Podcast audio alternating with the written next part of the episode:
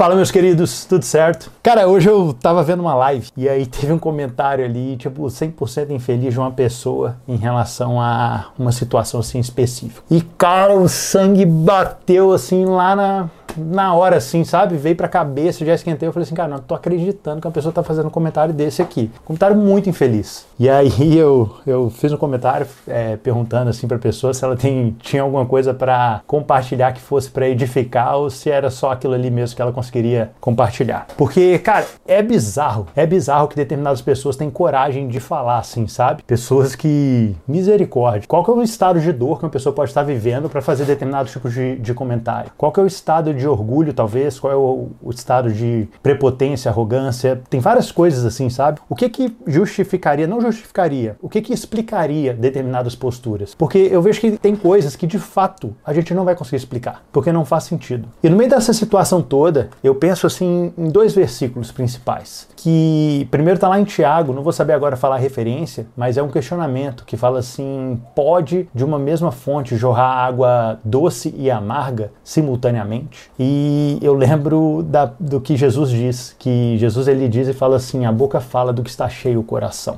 E cara, essas duas coisas a gente tem que tomar muito cuidado. A gente tem que tomar cuidado e a gente tem que policiar muito aquilo que tem saído da nossa boca. Porque a nossa boca, ela denuncia o que tem dentro de nós. É só você parar e ouvir o que uma pessoa tem, tem falado, que automaticamente você já sabe aquilo que tem estado dentro dela, aquilo que ela tem dedicado tempo, aquilo que ela tem, de alguma forma, semeado, aquilo que ela tem investido nela mesma. Não consegue trazer para fora algo que não tem dentro. E, cara, isso, isso é um risco, sabe? Isso é um risco, porque até aqui dentro desse comentário que a pessoa fez, eu fiquei pensando pensando, falei assim, cara, qual que é a resposta que eu posso dar? Porque a vontade é de chegar de, com voadora de dois pés, sabe? Tipo, sai daqui, meu. Tipo, que.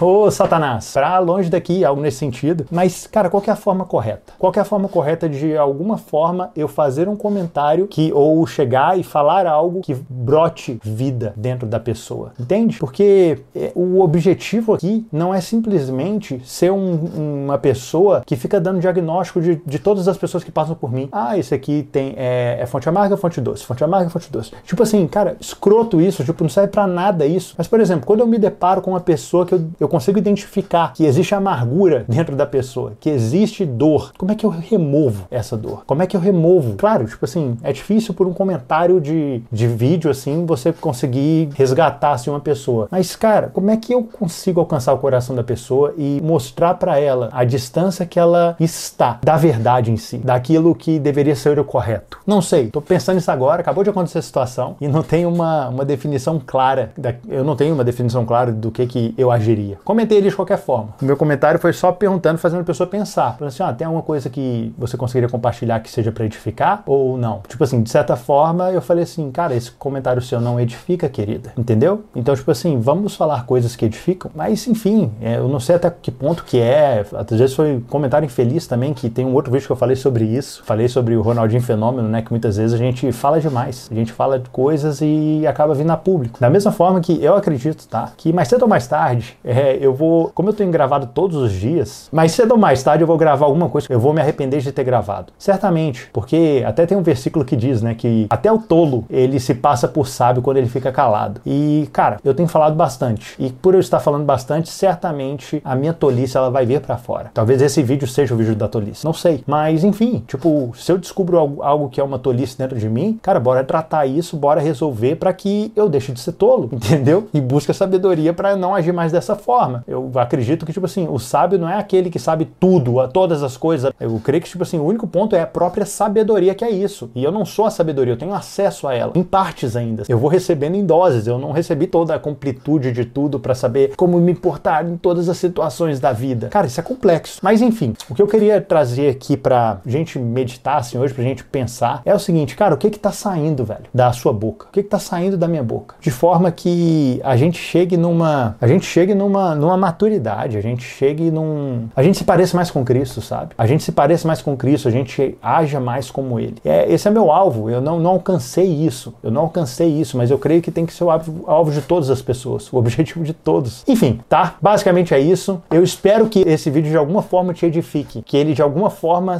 é, lance alguma semente de transformação dentro de você, tá bom? Mas é isso, meus queridos. Um grande abraço.